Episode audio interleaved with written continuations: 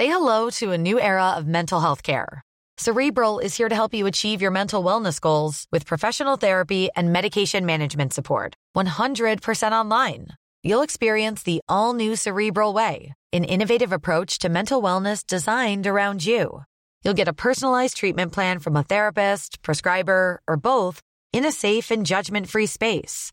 Your Cerebral therapist or prescriber will outline a customized plan with clear milestones along the way so you can get to feeling your best. With Cerebral, you're not alone in your mental health journey. We're here to empower you to live a fulfilling life.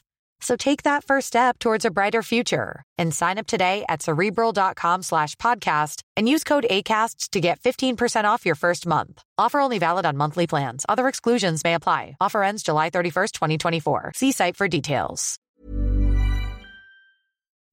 Cet épisode vous est présenté avec l'édifiante participation de Baramut, Julien Chauss, Cédric, Michel Gauthier, Erwan, Cédric Huppert, Alexis Yard, Clément Dutoit, Note Valou et Fenris. Bonjour à tous et bienvenue sur le Rendez-vous Tech, l'émission qui explore et qui vous résume de manière compréhensible toute l'actualité tech, internet et gadgets.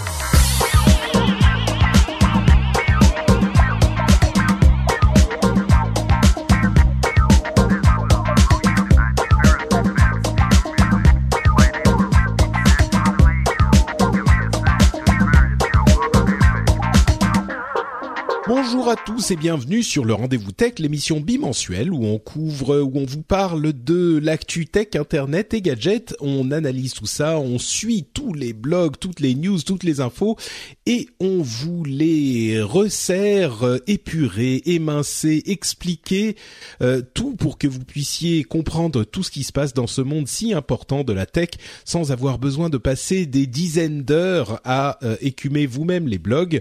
Je suis Patrick Béja et qui voilà avec moi qui m'accompagne encore aujourd'hui euh, mon ami J.K. Loret qui en plus d'être un excellent analyste euh, jeux vidéo ludique est aussi donc un journaliste émérite dans le domaine de la tech. Comment ça va Eh ben, écoute, euh, ouais, ça va. Je pense qu'il faudra que tu euh, il faudra que tu toutes tes émissions, le rendez-vous JK à un moment donné, parce que ça fait deux fois de suite que je, que Eh, je suis là. euh. Et du coup, vrai. je prendrai 40% de ton Patreon au passage, hein, évidemment. Pas de problème. Écoute, on s'arrange comme ça. Euh, mais par contre, euh, je crois que t'as jamais été dans Positron encore. Non, eh, Hein? c'est vrai. Il y a peut-être Et- une piste de Ah, réflexion là, à faire écoute, là. euh, le, le, le, le défi est lancé. Bon, eh Donc ben, là, niveau recommandation, moi, j'ai, j'ai, j'ai de quoi faire. ouais, écoute très bien. On va on va réfléchir. On va soumettre ça au comité euh, de sélection. Et puis Ah oui, par euh, contre, ça, le on- jury, ouais. ah bah oui, oui, bien sûr. Il y a, tu sais maintenant que French Spin est une euh, SAS. euh, il y a tout un tas de comités, de réunions, de brainstorming. euh, tu vois, c'est Je me rends compte de la chance que j'ai, hein, bien sûr.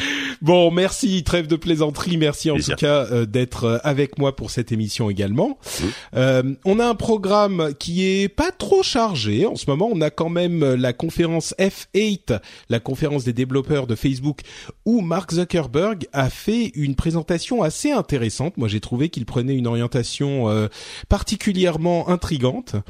Euh, il y a aussi une série de news et rumeurs sur euh, bah, des résultats de recherche euh, informatique qui sont un petit peu surprenants, des nouveaux appareils euh, qui sont assez enthousiasmants et à la fois euh, intrigants.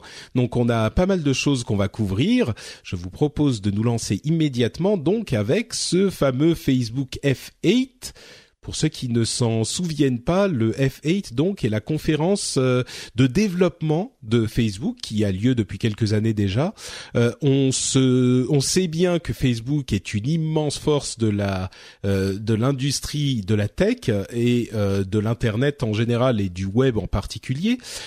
Et donc ils ont une conférence de développeurs spécifiquement euh, conçue pour leur plateforme, au même titre qu'on peut avoir une conférence chez euh, Microsoft ou chez Apple ou chez Google. Donc là, euh, c'était la conférence de cette année présentée par Mark Zuckerberg. Euh, avant de rentrer dans les détails, je disais que Zuckerberg avait fait, euh, avait pris une orientation différente et intéressante, c'est-à-dire qu'il a établi la roadmap, le plan, la direction qu'ils allaient prendre pour les 5 et pour les 10 ans à venir pour la plateforme de Facebook en fait. Je suis curieux, Jika, toi qui suis, comme on le disait, l'actu tech de très près. Qu'est-ce que, enfin, est-ce que ça t'évoque quelque chose cette idée de faire une présentation en disant voilà où on va pour les dix ans à venir? Bah, c'est quand même euh, relativement rare effectivement quand, quand tu compares avec euh, avec Google I.O. ou les conférences Build de Microsoft.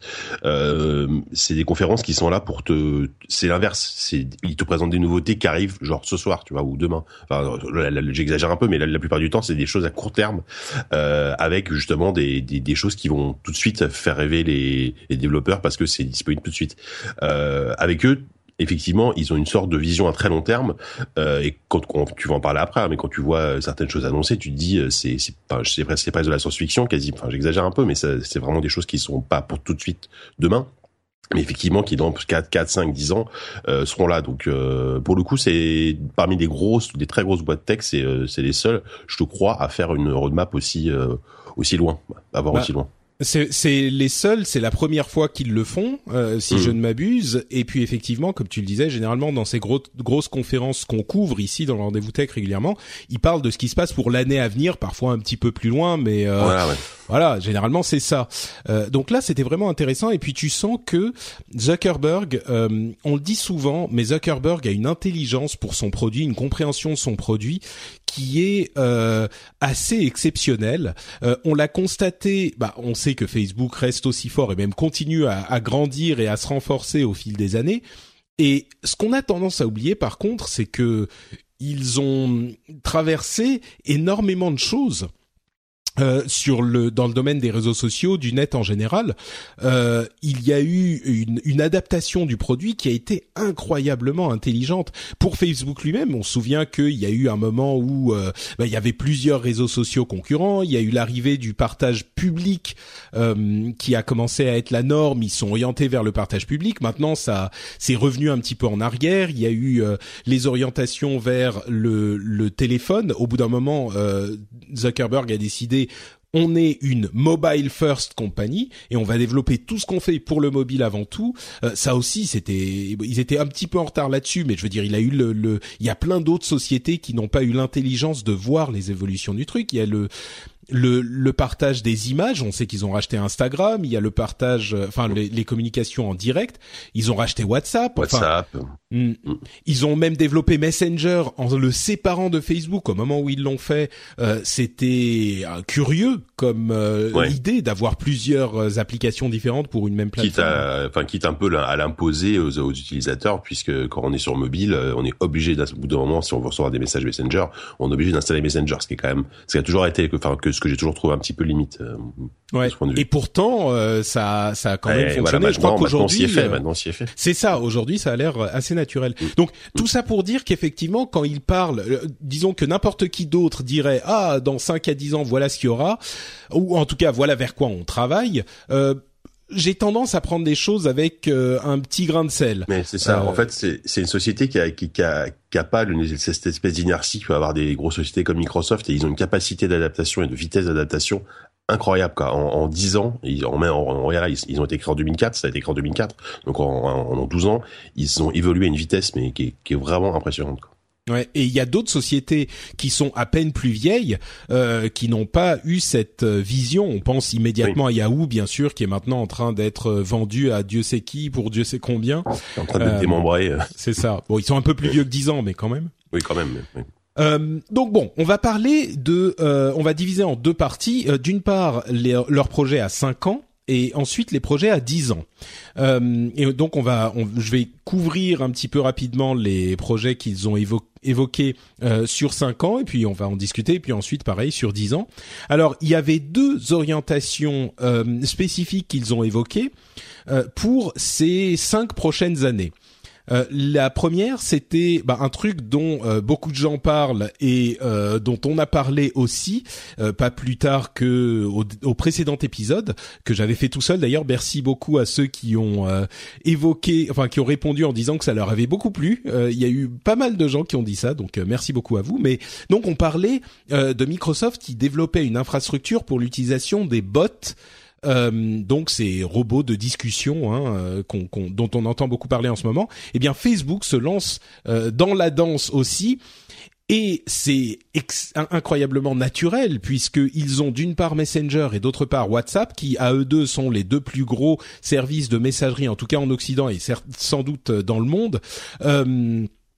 Et, et, donc ils ont, ils sont en train de lancer une plateforme de développement pour Messenger avec ces chatbots, donc ces robots de discussion euh, qui vont permettre de faire plein de choses. Et il y avait des exemples intéressants euh, qu'il donnait. Il disait ça peut être un service hyper pratique, par exemple, euh, si vous suivez CNN, une chaîne d'information, ils peuvent vous envoyer un un, un, comment dire un résumé quotidien des informations intéressantes. Et puis vous répondez n'oubliez pas que vous êtes dans cette interface de chat vous répondez et vous dites ah j'aimerais bien avoir plus de détails sur telle euh, histoire tel sujet. Et il vous renvoie un article euh, un petit peu plus détaillé sur ce sujet. Il y a plein d'informations comme ça.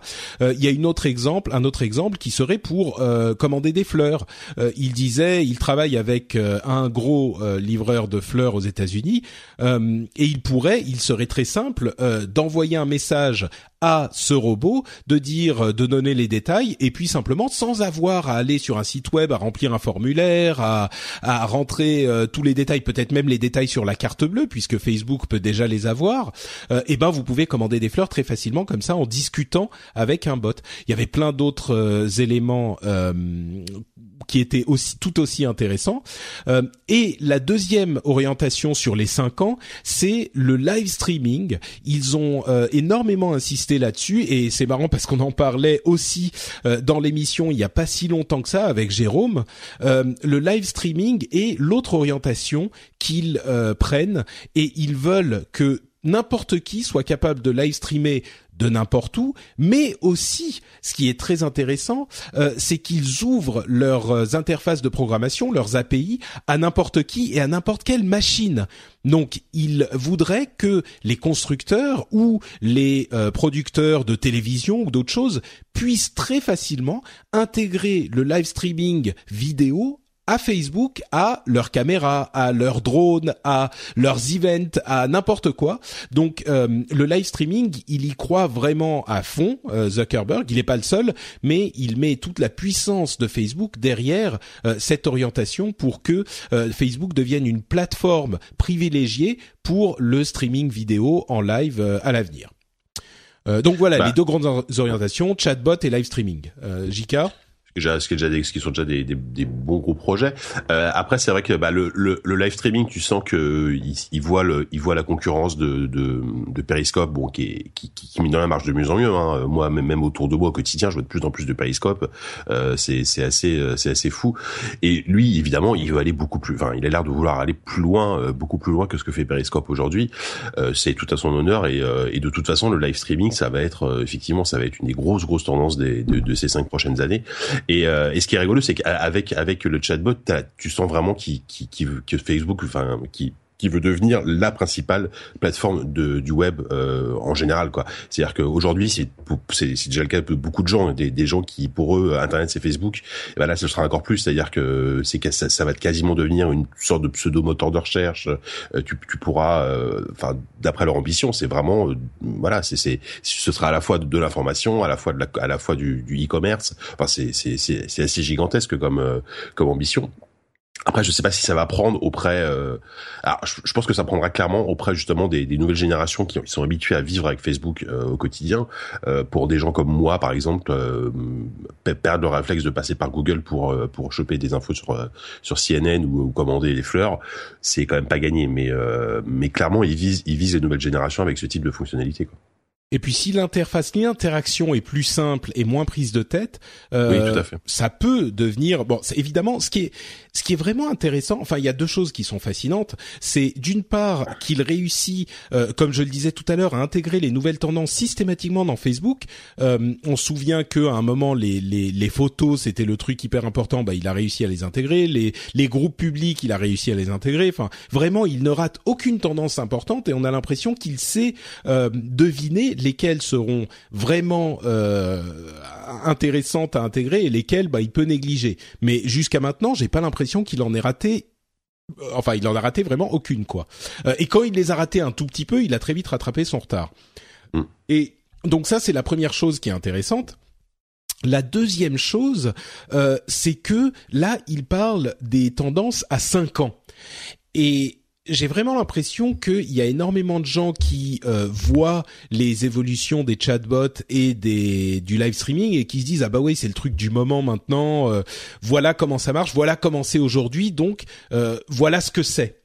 Lui ce qu'il dit et ce que dit Facebook c'est que là on est au début de ces tendances et que on peut imaginer que enfin ne pensez pas à ça aujourd'hui pensez à ce que vous pouvez construire pour les 2 3 4 5 prochaines années.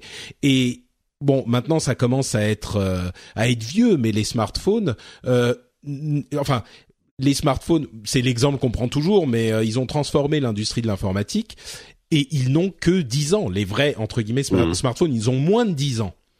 Euh, donc on peut tout à fait imaginer qu'aujourd'hui les chatbots, bah oui, c'est pas encore ça, mais à 5 ans, ça pourrait vraiment avoir une influence importante sur la manière dont on interagit avec euh, les services en ligne et euh, les les marques ou les comment dire, bah les les les commerçants, les commerces, voilà, merci, mm. les, les commerces avec lesquels on veut interagir, quoi.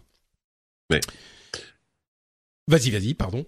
Euh, non, non, écoute, non, c'est vrai que, enfin, lui, lui, c'est clair qu'il voit au-delà largement même du, du smartphone. je veux dire, le smartphone est installé depuis 10 ans, ce qui est, ce qui est peu finalement, mais aujourd'hui, ça y est, le, smartphone, il est installé, c'est une technologie qui est éprouvée, et, mm. je pense que lui, il voit déjà la suite du smartphone, euh, d'une manière ou d'une autre, que nous, on n'imagine même pas forcément. Euh, quoi, quand il dit qu'il veut faire du live streaming sur des drones, euh, voilà, on peut imaginer vraiment, forcément, le live streaming, on pense aussi à la, réalité virtuelle.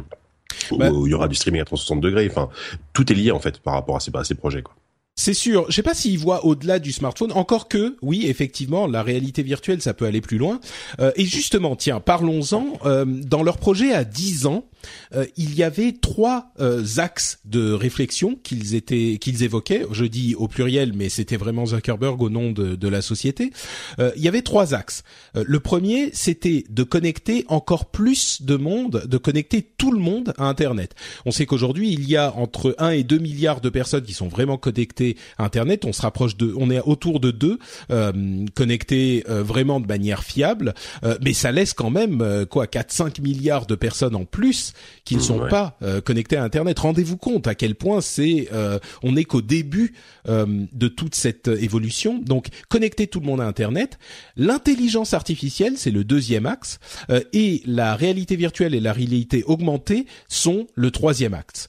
pour le premier axe, donc la connecter tout le monde à Internet, ils ont évoqué le projet Aquila, qui est en fait un immense avion, enfin un immense, pardon, c'est une aile volante en quelque sorte euh, solaire bien sûr, euh, qui peut voler pendant plusieurs mois euh, et qui fait, qui vole à 20 km de hauteur et qui envoie une connexion vers le sol de manière relativement euh, relativement fiable. Euh, et là, ils ont un prototype qui fonctionne, mais ils vont continuer à faire évoluer la chose. Euh, il y a aussi des satellites. Ils sont en train de travailler sur l'idée de connecter les gens par satellite avec euh, peut-être leur propre réseau. mais c'est pas les seuls moyens qu'ils ont pour essayer de connecter tout le monde à Internet. Ils ont aussi des axes de réflexion sur la le fait de baisser la consommation de données, parce que plus on consomme de données, plus ça demande de la bande passante, plus ça demande des connexions solides. Donc avec des connexions un petit peu moins solides, euh, c'est évidemment plus facile quand on a des euh, quantités de données moins importantes. Ils travaillent là-dessus aussi. Ils travaillent sur une euh, infrastructure open source pour les fournisseurs d'accès, de la même manière qu'ils ont leur Open Compute, qui est une infrastructure open, source pour les serveurs. donc là encore, l'idée que l'open source, le fait de partager les connaissances, de partager la recherche, peut au final devenir bénéfique pour tout le monde sur Internet. C'est un petit peu la même idée que Google que euh, si plus de gens utilisent Internet, et ben au, final on en bénéficie.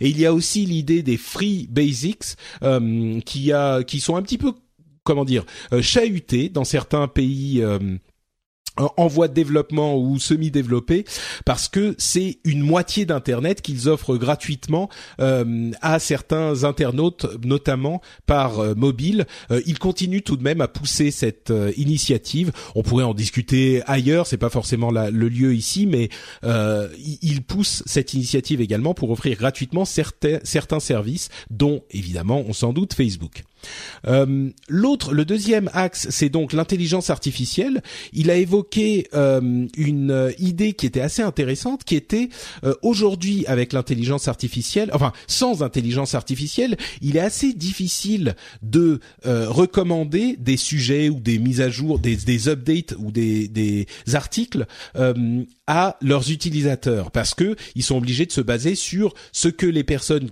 qui ont partagé ce sujet ont aussi partagé, ce que vous, vous avez aimé, que d'autres personnes ont aimé quand elles ont aimé ce sujet, etc.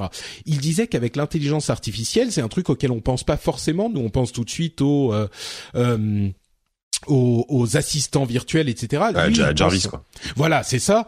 Euh, lui, il pense à une toute autre utilisation, qui est l'idée que une intelligence artificielle peut reconnaître les sujets qui pourraient vous plaire euh, en allant au-delà de simplement euh, le, le, les métadonnées qui sont associées à ce sujet et vous proposer euh, des, mises à jour des sujets sur Facebook ou peut-être ailleurs hein, qui pourraient vous intéresser. Ça, c'était une orientation intéressante.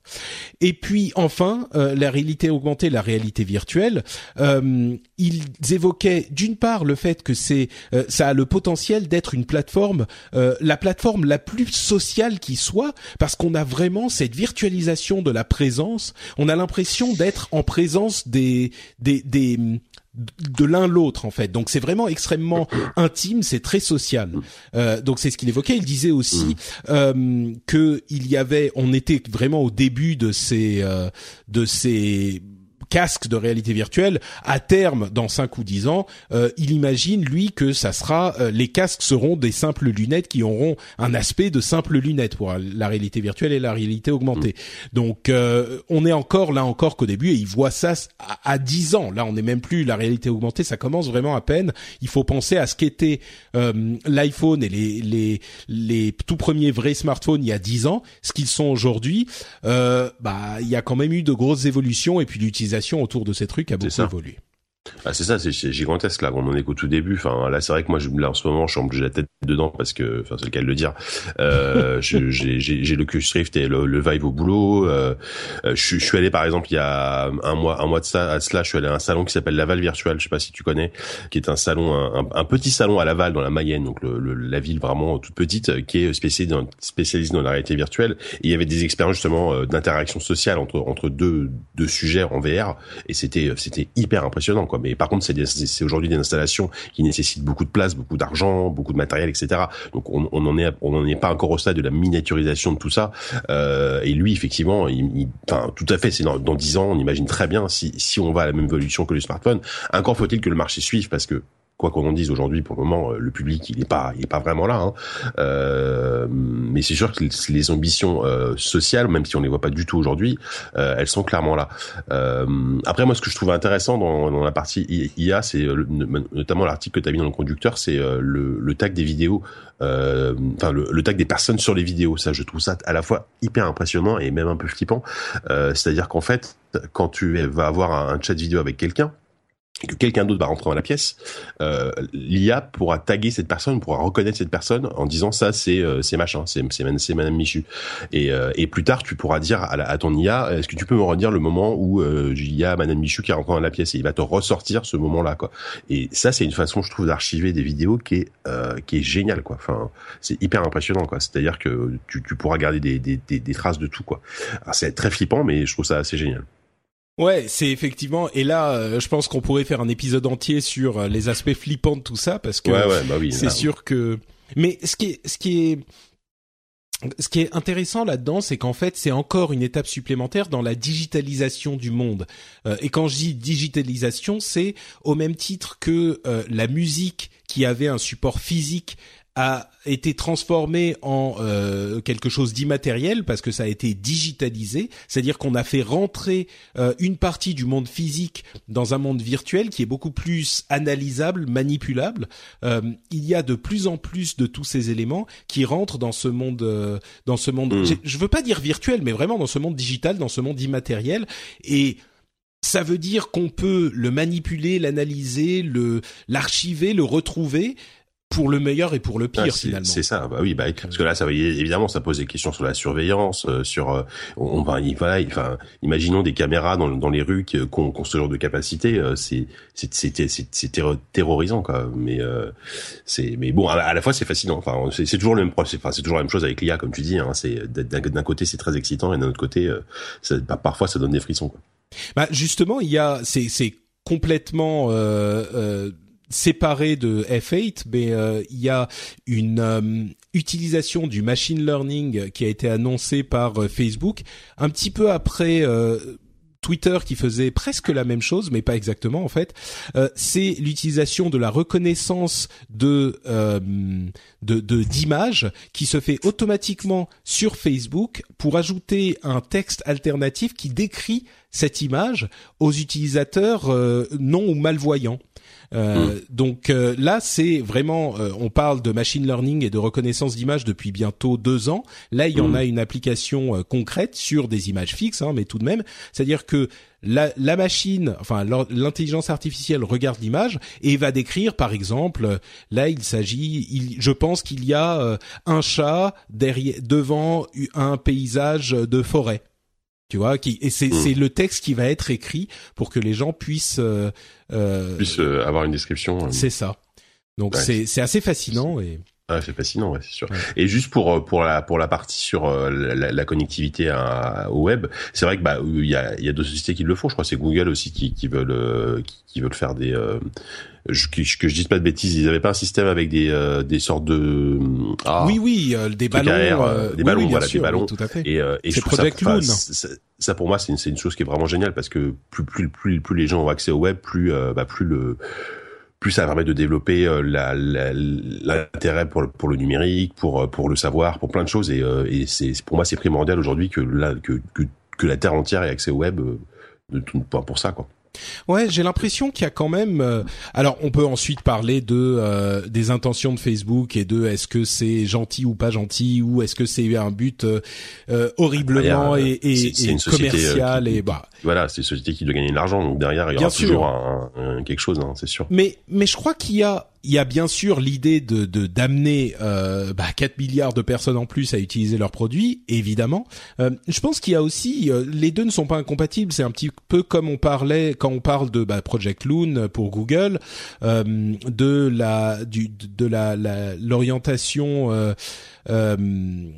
verte de d'Apple.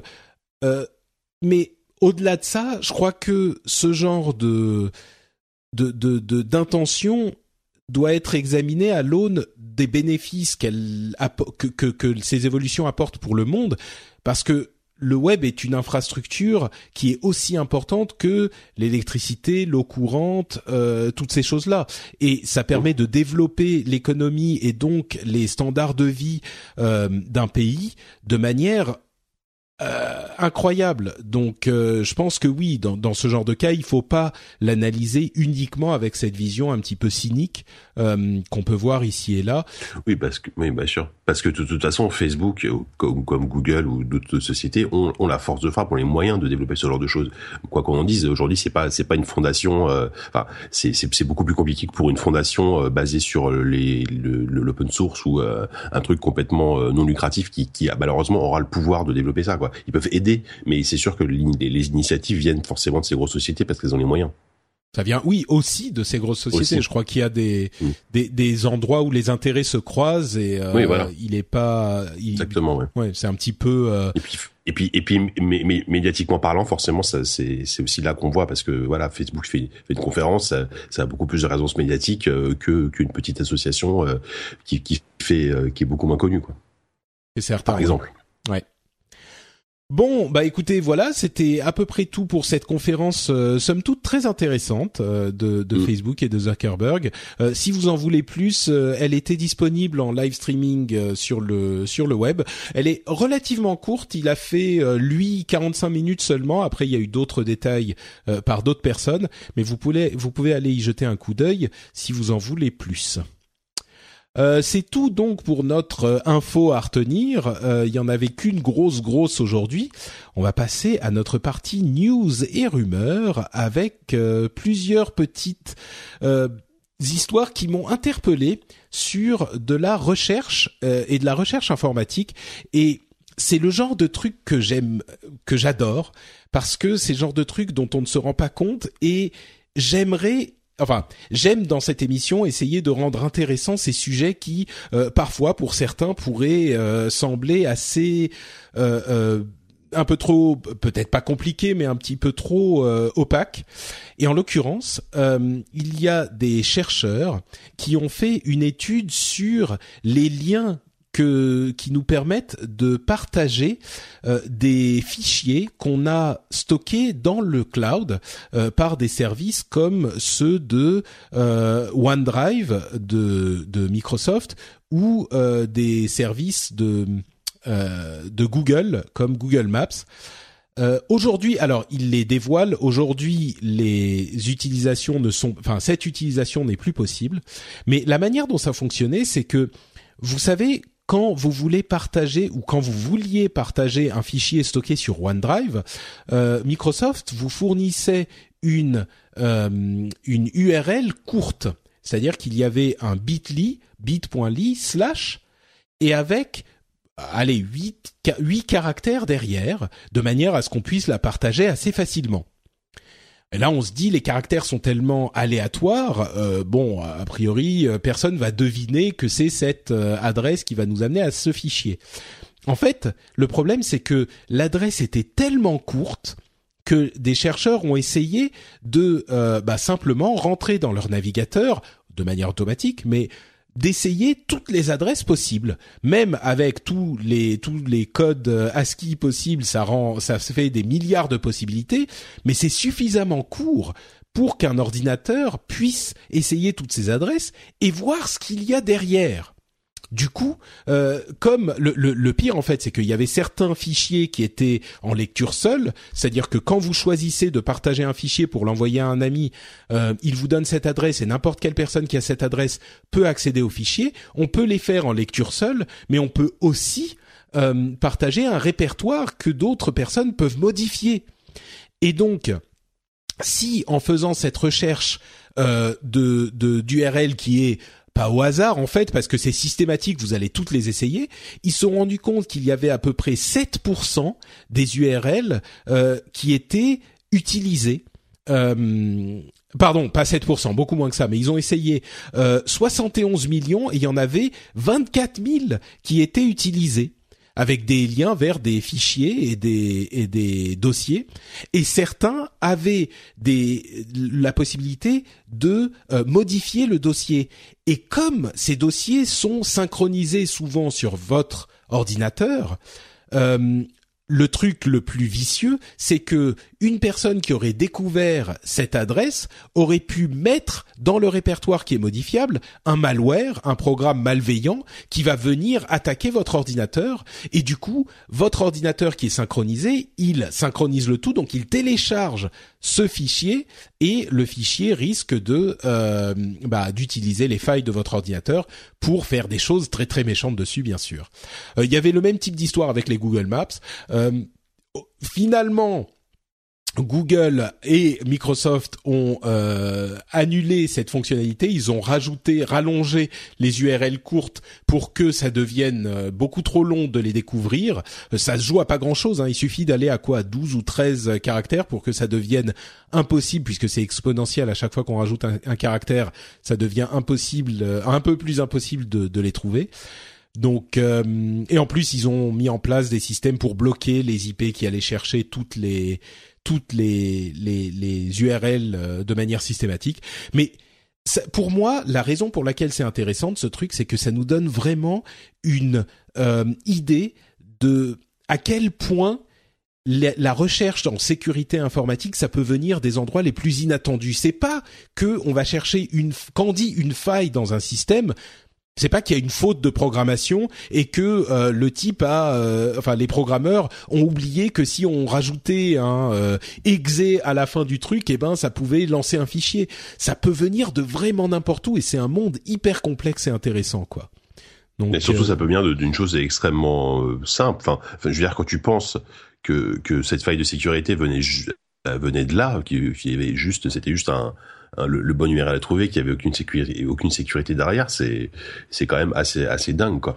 Et euh, et c'est vrai que du coup ça ça pose ça pose la question euh, de la sécurité du cloud parce que parce qu'aujourd'hui aujourd'hui euh, énormément de gens, moi le premier, euh, stockent à 90% ces fichiers que ce soit sur Google Drive ou sur OneDrive. Moi j'ai un, un, dossier OneDrive qui commence à être gigantesque et tu, tu, tu te dis voilà, enfin c'est vrai que finalement ça, ça, ça tient à pas grand chose quoi. Après heureusement qu'il y a ce genre d'études qui permettent aussi aux, sociétés de réagir et de, et de renforcer leur sécurité quoi. c'est exactement ça. C'est pour ça aussi qu'il est si important d'avoir des chercheurs informatiques qui peuvent explorer euh, tous les codes et toutes ces failles pour pouvoir les trouver et mm. euh, qu'on puisse les corriger parce que ce qui est mm. ce qu'il faut bien comprendre c'est qu'il y en a d'autres qui sont pas des gentils chercheurs qui vont les trouver et qui vont les exploiter pour d'autres de, de toute autre raison ça qui est un peu un peu flippant, c'est-à-dire qu'aujourd'hui, effectivement, ces gens-là font sont là pour œuvrer pour euh, pour le bien, tu vois ce que je veux dire. Mais derrière, euh, combien de hackers euh, veulent juste récupérer tes données ou du tes numéros de carte bleue ou j'en sais rien pour les revendre. Et bon, voilà. Ouais. Pas rassurant non plus. et en l'occurrence, rendons justice à ceux qui la méritent. c'est Cornell Tech qui a fait cette découverte, hmm. qui a fait cette démonstration. Bien joué. Euh, une autre recherche qui que moi j'ai trouvé absolument fascinante aussi, euh, c'était cette histoire selon laquelle, euh, en fonction de la plateforme que vous utilisez, les emojis en fait sont un tout petit peu différents. C'est-à-dire que les emojis sont décrits et il y a un standard qui est euh, décrit par euh, bah, le, je ne sais plus de quel groupe il s'agit, mais c'est un groupe de régulation euh, du net qui et, donc ils disent on, va créer tel et tel emoji, tel emoji ça va être euh, un type qui sourit, enfin un smiley qui sourit, tel emoji ça va être un smiley qui pleure, tel emoji ça va être euh, une euh, une grosse merde qui est voilà un gros caca machin. Et ensuite chaque constructeur, chaque développeur va implémenter tout ça comme il le veut. C'est-à-dire que les emojis d'Apple, les emojis de Google, les emojis de Microsoft, etc., sont pas exactement les mêmes. Chacun interprète la chose.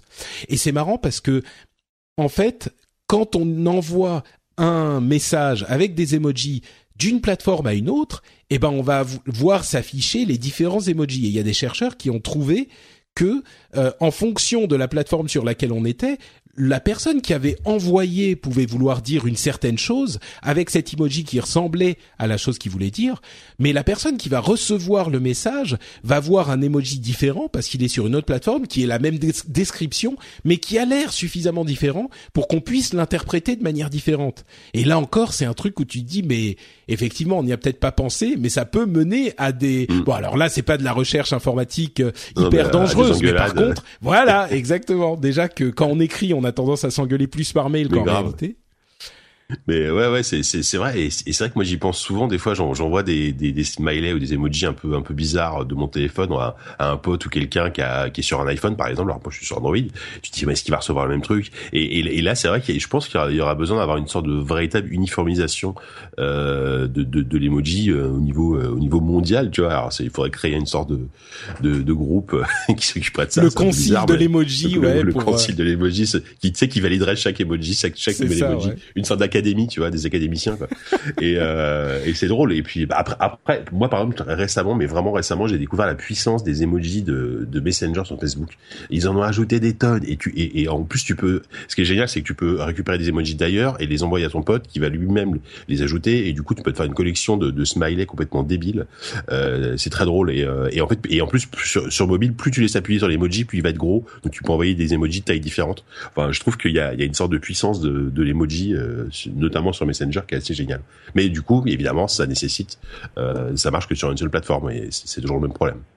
Eh, écoute, euh, je ne crois pas avoir essayé ça, donc je vais m'empresser d'envoyer un message. à, voilà, et tu laisses appuyer. Par exemple, par exemple, tu peux envoyer un gros caca en laissant appuyer sur le, sur le petit smiley caca euh, pour envoyer. voilà. Plus, eh, mais tu laisses appuyer, plus, plus l'emoji est gros. Je crois qu'on n'est pas amis sur Facebook. Qu'est-ce que c'est que ah, ça? Tu crois? Bah écoute, je, je sais pas. Bah, je, vite, vite, devenons amis pour que je, te, je puisse t'envoyer des gros caca. je t'enverrai des, euh, des emojis caca. Voilà, c'est ça. euh, autre euh. Alors là, c'est plus du concret. Euh, c'est Litro. Je ne sais pas si vous vous souvenez de Litro, qui était cette société qui faisait des appareils photo, euh, euh, enfin avec profondeur de champ euh, infinie ou sans profondeur de champ, c'est-à-dire que vous pouviez choisir l'endroit où c'était net après avoir pris la photo. Il prenait toutes les profondeurs de champ possibles. La caméra elle-même, l'appareil photo n'a pas hyper bien marché, donc ils se sont réorientés. Ils se sont réorientés vers une euh, vraie caméra de cinéma pour le coup, euh, qui a une résolution de 400K et qui capture 300 images par seconde. Mais c'est pas le plus intéressant. En fait, le plus intéressant, c'est que cette caméra à 5, 755 mégapixels, c'est une caméra light field, euh, champ lumineux, champ de lumière, qui en fait, pour chaque image capturée, pour les 300 images secondes au maximum, hein, chaque image capturée, il, il connaît la distance et donc la profondeur de chaque objet. C'est-à-dire que la caméra en temps réel fait une euh, modélisation, presque une modélisation en 3D de la scène qu'elle est en train de capturer, et vous permet de savoir où est placé en, en, profondeur chaque élément. Donc ça fait vraiment, ça donne la possibilité de filmer en fait en 3D une scène euh, sur une image en 2D. Euh, donc ça offre des possibilités incroyables. La plus intéressante, enfin la plus immédiate, je dirais, c'est qu'on n'a plus besoin d'écran vert derrière. Et on sait que les productions, on parle de production professionnelle, hein, bien sûr. Là, il y a des euh, la possibilité de louer euh, cette caméra. Ça commence à 125 000 dollars, donc euh, c'est pas pour tout le monde, mais ça, ça, donne la possibilité de supprimer l'utilisation des écrans verts et on sait qu'il y a beaucoup de séries télé qui sont filmées dans différents endroits avec des immenses écrans verts.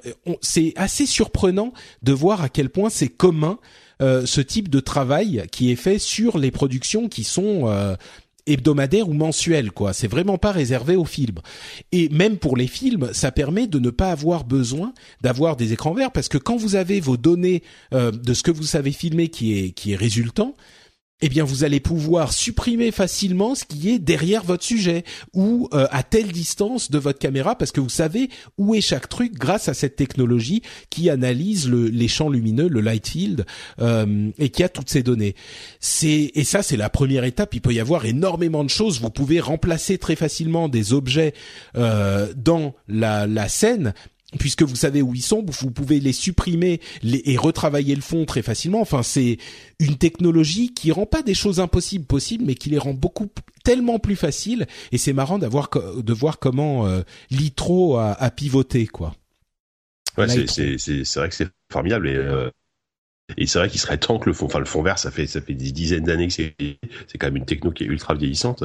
Euh, si ça peut remplacer et surtout ouvrir toutes ces possibilités, euh, c'est c'est fantastique. Mais il y a, par moi après c'est un sujet que auquel je m'intéresse pas assez, mais il y a il y a vraiment des technologies sur les caméras aujourd'hui qui, qui, sont vraiment dingues quoi. D'ailleurs on en a pas parlé, mais il y a il y a Facebook qui avait donc annoncé une caméra 360 degrés avec 17 lentilles euh, qui permet de filmer en, en VR en 3D, euh, qui a l'air qui a l'air assez génial aussi, hein, un projet open source. Ouais, c'est ça, c'est un projet que ça fait partie de leur idée que n'importe qui peut euh, intégrer du live streaming. Voilà. Dans, enfin, sauf que la euh, caméra coûte 30 000, 30 000 dollars, mais voilà, c'est pour des productions pro aussi. Oui, oui. Euh, mais mais effectivement, et puis c'est en open source, ils veulent que tout le monde puisse faire ce genre de truc. C'est pas les premiers ouais. à faire ça, mais là c'est des spécifications euh, pour mais, eux. Mais... Et aujourd'hui, c'est vrai que c'est bon, c'est encore autre chose, mais t'as une, as une miniaturisation de ce genre de produit et le, le côté abordable. Euh, aujourd'hui, t'achètes 4-5 euh, GoPro, tu peux te faire une caméra euh, qui, filme, qui filme dans tous les sens, euh, euh qui filme entre définitions. Enfin, moi, je, moi, je, moi, je, moi, je trouve ça fascinant la façon dont la, la cette technologie a évolué à travers les, les en quelques années, quoi. Euh, bah, je veux dire, tu peux filmer en 4K avec un smartphone aujourd'hui, tu vois, ça, ça paraît, ça paraît aujourd'hui, ça paraît normal, mais t'imagines il y a il y a il y a 10 ans, je, je revois mon père avec son caméscope qui fait euh, qui, qui, fait 20 kilos et qui filmait en je, je sais même pas quelle définition c'était quoi tu vois enfin, ouais, c'est dingue quoi. Euh, bah, un autre truc que tu vas trouver complètement dingue, c'est euh, un ordinateur qui, qui, a créé un nouveau Rembrandt. Euh, mmh. C'est Jean Noël qui nous a partagé ce sujet sur, je crois que c'était sur le Reddit. Jean Noël donc qui nous a partagé ce sujet, c'est une intelligence artificielle qui a été designée pour analyser des enfin autant de, euh, de, de, de tableaux de Rembrandt qu'il pouvait et qui en a intelligemment retiré toutes les caractéristiques communes et qui a recréé un tableau euh, jusqu'aux éléments euh, au relief de la peinture en fait euh, qui sont qui qui restent après qu'on ait peint dessus c'est pas juste un truc plat mais qui a recréé entièrement un entre guillemets nouveau Rembrandt alors évidemment, on connaît les Rembrandt, donc on sait que c'est pas un vrai, mais c'est assez mhm. saisissant de voir la manière dont c'est dont c'est fait. Et puis évidemment que c'est pas un truc qui est, il euh, euh, y a pas de, de prétention, tu vois, c'est c'est juste de la recherche. Mais là encore, c'est hyper intéressant de voir où cette intelligence artificielle, ce machine learning est en train de nous mener, parce que moi, je suis pas un expert de Rembrandt ni de la peinture en général, mais bon. Ça a l'air effectivement d'être dans le même style euh, et c'est sorti de nulle part quoi. Ça a vraiment été créé bah alors que ça n'existait pas. Ouais. Ouais, c'est c'est fascinant. Je, suis en train de regarder aussi la vidéo là pendant que tu pendant que tu parles là, et euh, c'est saisissant. En plus, moi, c'est con, mais j'ai visité un, un Amsterdam. Un... Here's a cool fact: a crocodile can't stick out its tongue. Another cool fact: you can get short-term health insurance for a month or just under a year in some states. United Healthcare short-term insurance plans are designed for people who are between jobs, coming off their parents' plan, or turning a side hustle into a full-time gig. Underwritten by Golden Rule Insurance Company, they offer flexible, budget-friendly coverage with access to a nationwide network of doctors and hospitals. Get more cool facts about United Healthcare short-term plans at uh1.com. Say hello to a new era of mental health care. Cerebral is here to help you achieve your mental wellness goals with professional therapy and medication management support. 100% online. You'll experience the all-new Cerebral Way, an innovative approach to mental wellness designed around you. You'll get a personalized treatment plan from a therapist, prescriber, or both in a safe and judgment free space. Your cerebral therapist or prescriber will outline a customized plan with clear milestones along the way so you can get to feeling your best. With Cerebral, you're not alone in your mental health journey. We're here to empower you to live a fulfilling life. So take that first step towards a brighter future and sign up today at cerebral.com slash podcast and use code ACasts to get 15% off your first month. Offer only valid on monthly plans. Other exclusions may apply. Offer ends July 31st, 2024. See site for details.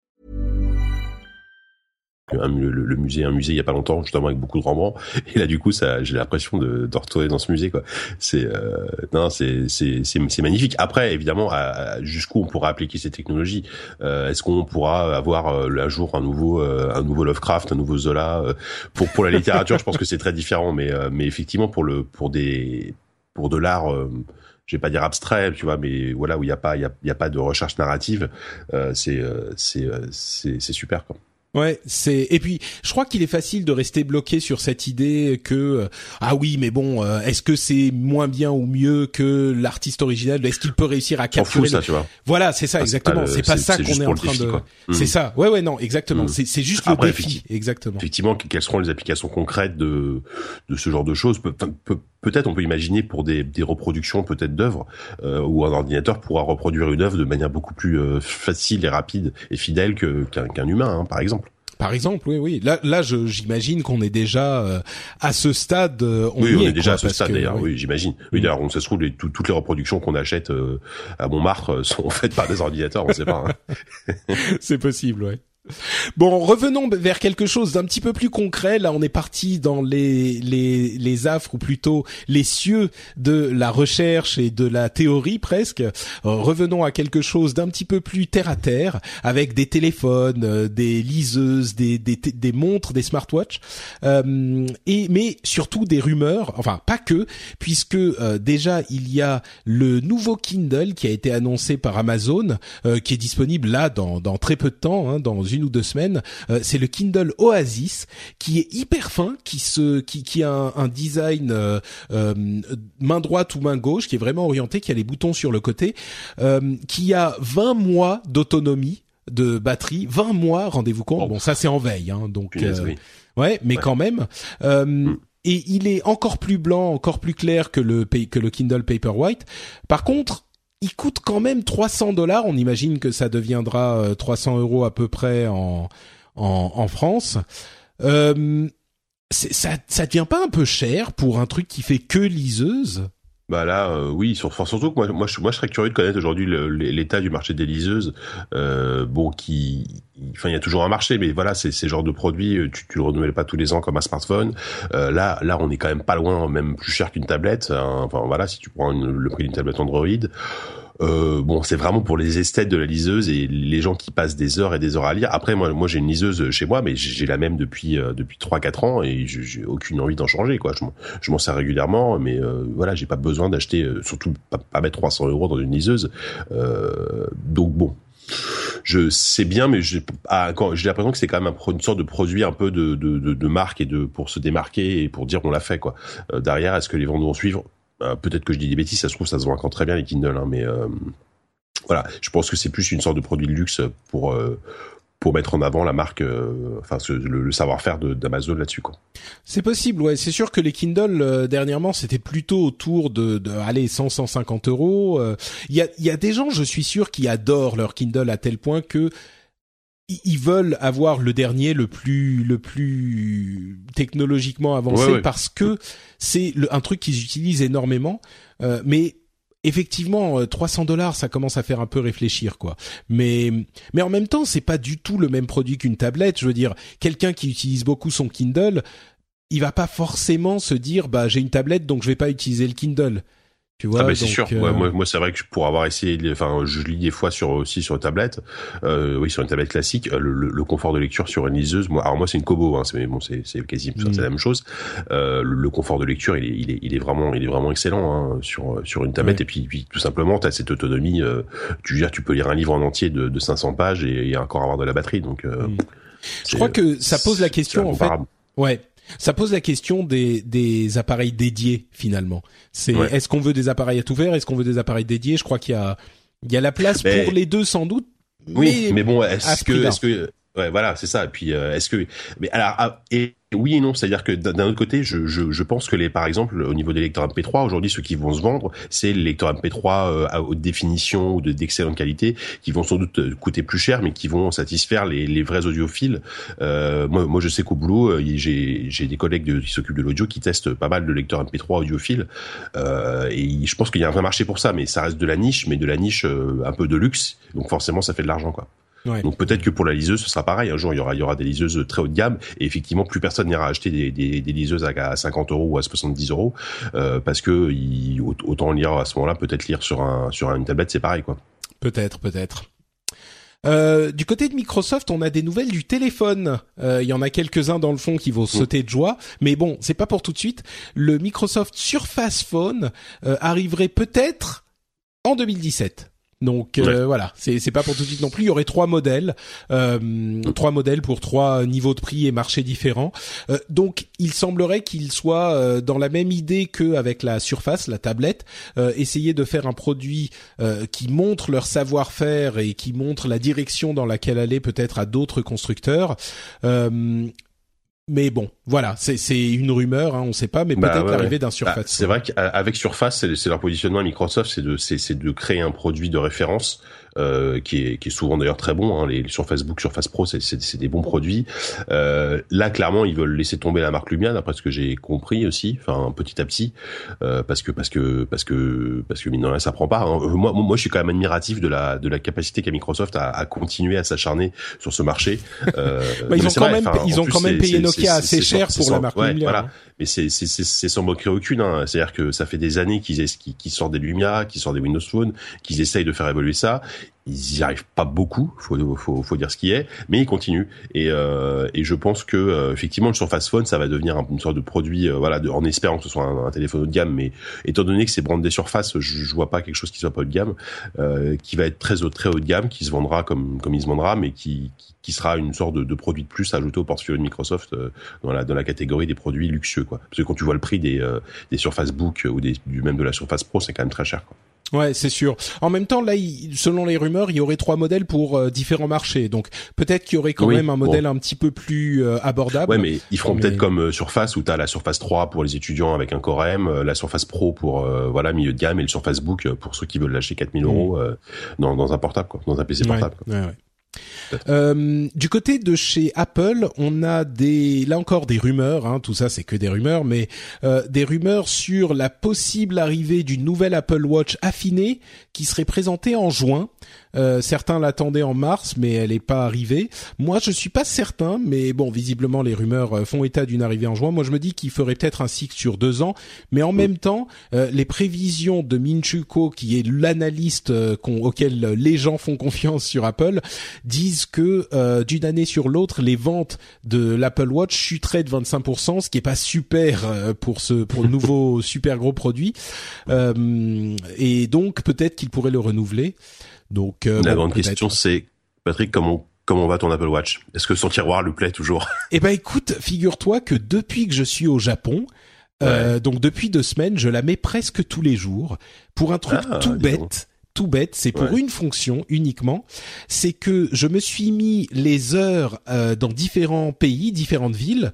Euh, j'ai l'heure bien sûr au Japon, et puis euh, tout en bas j'ai Los Angeles, New York et Paris. et avec le donc déjà ça me dit quelle heure il est dans ces différents pays du monde avec lesquels je travaille tous les jours, hein, même depuis mhm. le Japon. Et puis j'ai le la petite fonction time travel en faisant rouler la molette qui me fait avancer ou reculer dans le temps enfin surtout avancer, pour voir quelle heure il sera euh, dans ces différents pays, sans avoir à réfléchir, tu vois, à faire des additions, mmh, c'est dur. Euh, mmh. Donc, euh, eh ben, je la porte tous les jours. Bon, c'est spécifiquement pour ça. Je sais pas si je la porterai encore quand je reviens, quand je reviens à, en Europe, mais pour le moment là, elle me sert spécifiquement pour ça. Donc, mmh. Voilà. Ouais, ouais, c'est sûr. Après, tu t'attendais euh, à ce que je m'en moque encore. Ouais, mais voilà. Euh, je suis déçu. je m'attendais à pouvoir troller euh, allègrement l'Apple Watch, mais non, mais par contre, c'est vrai que, enfin, on a vraiment l'impression que le marché des montres est, est, est, est, en train de crever, quoi. Enfin, gentiment, quoi. Euh, je sais pas. Pour, pour j'en prends juste comme exemple au, au, Mobile World Congress cette année. Bon, ça date il y a, il y a quelques temps. J'y étais avec mes collègues, on y était, et le, le constat qu'on a tous fait, c'est où sont les montres? Il y a plus de montres, il y a nulle part. Alors qu'il y a encore un an, deux ans, il y en avait partout. Chaque constructeur avait sa montre. Là, il y avait il avait nulle part, c'était fini quoi. Donc euh, tu sens que là, euh, là le marché vraiment, euh, ils sont ils sont passés à autre chose des constructeurs. Quoi. Mmh. Bah, je crois que effectivement la l'Apple Watch, c'est ce que je dis, c'est ce qu'on dit dans cette émission depuis un moment. c'est pas du tout le succès qu'aurait pu espérer Apple. c'est ils ont pas réussi à créer une utilité à ce produit auquel beaucoup de gens croyaient, mais beaucoup d'autres gens euh, ne croyaient pas trop. Et finalement, ceux qui sont intéressés, ceux qui étaient déjà intéressés par une montre, euh, une smartwatch, eh ben ils ont en partie été séduits par l'Apple Watch, mais ils n'ont pas réussi à faire grossir ce marché. Et, effectivement, euh, avoir vendu 10 millions de montres en 2015 et avoir une perspective à 5 ou entre 5 et 10 millions l'année prochaine, peut-être même un petit peu plus. Euh, ça, c'est évidemment énorme. Ça fait beaucoup, 10 millions de montres à euh, entre euh, 2, 3, 400 dollars et, euh, et beaucoup plus. Bah, hmm. personne cracherait sur ce marché mais c'est quand même pas le genre de nouveaux produits, de lancement de nouveaux produits euh, auquel Apple, euh, enfin dont Apple rêverait. Et d'ailleurs, le fait qu'il n'ait pas annoncé de chiffres officiels pour les ventes de l'Apple Watch, c'est ce qu'on attend toujours. Peut-être qu'ils arriveront enfin en juin à la WWDC, mais ça, ça trompe pas. Ça, ça veut dire que ah bah, c'est un signe, hein, parce qu'Apple, c'est les promesses gargarisées dès, qu'ils ont des, des, ventes astronomiques. Euh, S'ils communiquent pas, euh, ça veut tout dire. Hein. Exactement. Bon, euh, la suite, euh, on va passer un petit peu plus rapidement. Euh, L'Union européenne serait a priori prête à lancer des, des une condamnation, pas une condamnation, des charges, des si c'est une condamnation euh, ça, oui. Mmh. contre euh, Google sur Android et son son abus de position dominante euh, puisqu'en fait ils permettent aux utilisateurs de enfin aux constructeurs d'utiliser Android mais ils les obligent à intégrer des applications Google spécifiques euh, c'est pas tout à fait entièrement vrai parce qu'Android est quand même open source et on peut utiliser euh, on peut forquer entre guillemets Android et donc en développer une version à soi. Mais si on veut utiliser la version Android Android, euh, bah oui effectivement on est obligé d'installer certains éléments. On se souvient tous du procès contre Microsoft euh, à l'époque, bah ça fait bien longtemps, hein, mais à l'époque bah, le procès antitrust, oui, avec, avec Internet Explorer. Exactement, il y avait Internet Explorer, il y avait Windows Media Player. euh, donc euh, bah, c'est un petit peu la même chose du côté de Google. Google répond que non non pas du tout. Euh, bon, on verra si l'Union européenne effectivement lance euh, la procédure ou pas. Il semblerait certains indices semblent indiquer que ça va arriver dans les jours à venir là. Donc euh, voilà. On a euh, le Guardian, le fameux euh, quotidien anglais, qui a analysé 70 millions de commentaires depuis 2006 et euh, les résultats de leur analyse ont été que les auteurs qui ont reçu le plus de harcèlement sont huit femmes et deux hommes noirs. Et les, c'est, les dix auteurs qui ont eu le plus de commentaires euh, bah, négatifs, toxiques, de harcèlement, etc. Je voulais juste l'évoquer parce que je crois qu'il y a une, une tendance souvent dans sur le net à se dire ah bah oui mais de toute façon c'est internet tout le monde est toxique tout le monde s'en prend plein la gueule euh, et donc euh, voilà tout le monde est à la même enseigne. Mais la plupart des, des recherches et des euh, de, de ce qu'on constate euh, vraiment quand on étudie la chose de manière un peu sérieuse c'est que encore aujourd'hui euh, bah il y a une, un élément de, de racisme bien sûr et un élément de misogynie là-dedans. Euh, on en a beaucoup parlé dans le jeu vidéo ces dernières années mais c'est vraiment pas quelque chose qui sort de nulle part quoi. Il y a euh, quand quand on étudie la chose, on se rend compte que c'est vraiment le cas. Et là encore, euh, malheureusement sur le Guardian, euh, il y a cet euh, élément de preuve supplémentaire que euh, bah, les les hommes noirs d'une part et puis euh, les femmes en général sont les plus harcelés, les plus toxicifiés euh, sur le net et c'est déplorable mais je voulais le mentionner. Ça, de toute façon, c'est juste le gros problème d'aujourd'hui de, de, de, tous les commentaires sur Internet. C'est devenu euh, une espèce de jungle où justement les, les ceux, ceux qu'on entend le plus et qu'on lit le plus sont euh, sont toutes ces personnes voilà qui, qui qui vont avoir des messages de haine ou de, racisme ou de sexisme, etc. Et euh, enfin, c'est c'est ça, ça c'est affolant. Enfin, le je veux dire le nombre de de, de, gens qui ont, qui ont fermé leurs commentaires sur leur site ou ou leur blog ou leur chaîne YouTube. Euh, et c'est un vrai souci. Hein. Je veux dire, tu, vas sur des sites d'infos, euh, que ce soit Le Figaro, Le Monde ou quoi que ce soit, dès qu'il y a une, un, article un peu touchy sur euh, sur la politique, etc. Alors là, c'est c'est catastrophique, quoi. Et, euh, et mais bon, en même temps, euh, qu'est-ce qu'on fait? Enfin, tu vois, est-ce qu'on censure ces gens? Est-ce qu'on les empêche de s'exprimer? Est-ce que c'est c'est très compliqué, quoi C'est très compliqué à gérer. Ouais, mmh. ouais c'est sûr, c'est sûr. Euh, c'est ouais, il y a pas il y a pas vraiment de disons que s'il y avait une solution simple bah ou voilà, facile, ben on l'aurait oui, mais mmh. c'est certain. Mais mais j'ai trouvé que c'était intéressant que cette euh, cette étude du Guardian montre encore une fois que oui, il y a des des trolls et des commentaires toxiques partout. Euh, mais voilà, il y en a un petit peu plus euh, envers certaines catégories de de personnes. Par hasard. Euh, sur euh, le Reddit nous a signalé un, une histoire que j'avais notée aussi sur le navigateur Brave. Est-ce que tu sais ce que c'est que ce navigateur Brave, toi? Alors je pourrais faire genre que oui, mais en fait non, je ne sais absolument pas ce que c'est. bah en fait c'est un navigateur euh, qui a été lancé avec l'idée de trouver une solution au problème de la pub. Et euh, ce qu'ils veulent faire, c'est qu'ils ont trois modes d'utilisation avec le navigateur et chacun à avoir avec euh, la question de la publicité sur les sites web.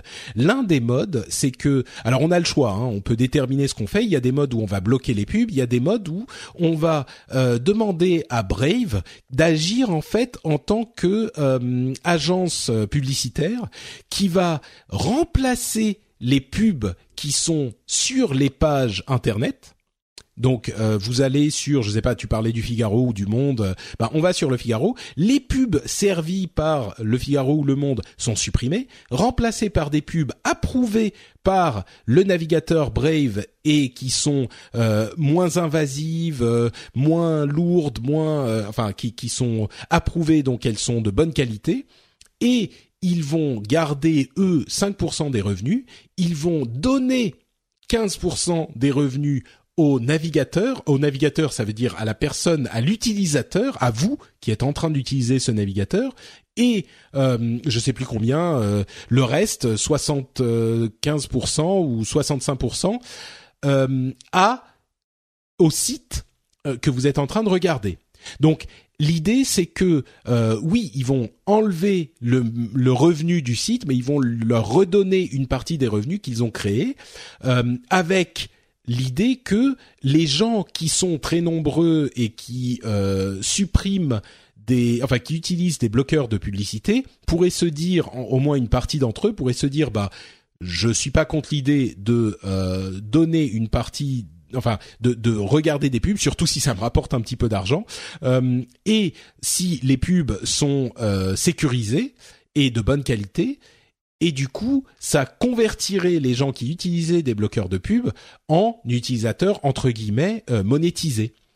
Alors évidemment, tu t'en doutes, la réaction des éditeurs de sites web a été hyper positive. Ils se sont dit, les utilisateurs y gagnent, le ah navigateur y gagne, tout le monde y gagne, évidemment, n'est-ce pas? Mhm.